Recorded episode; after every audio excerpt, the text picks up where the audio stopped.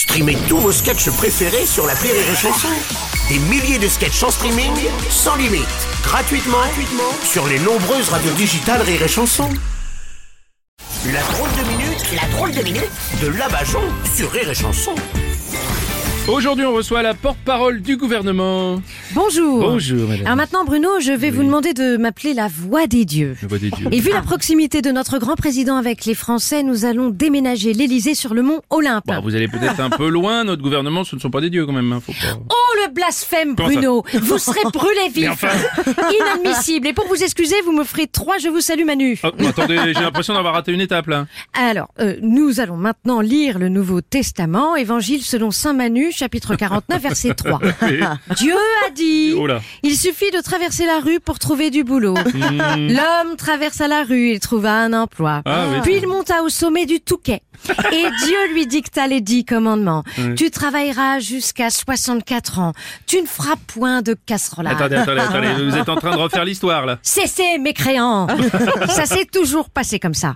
Hein, au début, il n'y avait rien. Puis, le premier jour, Dieu a dit que la lumière soit. Et le gouvernement racheta EDF qu'il avait privatisé. Après avoir créé l'homme, puis la femme, il se dit, ce serait bien qu'il y ait un truc entre les deux. Et c'est là qu'il créa Bilal Hassani. Bon, vous pouvez pas faire ça. Les voies du Seigneur sont impénétrables, vous le savez. Avant, non, mais maintenant, Vinci a même mis un péage sur les voies du Seigneur. Après, vous en êtes acquitté, vous pourrez les emprunter. Et suivez notre Seigneur sur ses pas. Hein, pendant que Moïse vidait la mer pour la traverser, Oui. notre président, lui, vidait les Champs-Élysées pour les emprunter. Oui, en- enfin là, le, le 8 mai, si les champs étaient vides, c'est parce qu'ils étaient interdits aux Français. C'était ça. Le... Ah, je vous vois venir. Vous allez quand même pas me dire quand Hitler a défilé sur les Champs-Élysées après que les Allemands sont entrés dans Paris qu'il y avait plus de monde. Euh, c'est très dérangeant parce que bah, c'est pas faux.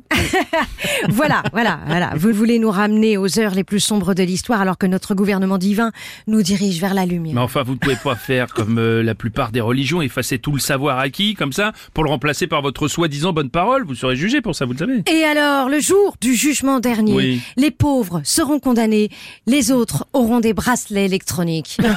Liberté, égalité, allez bosser. Merci. C'est la drôle de minute de la Bajon.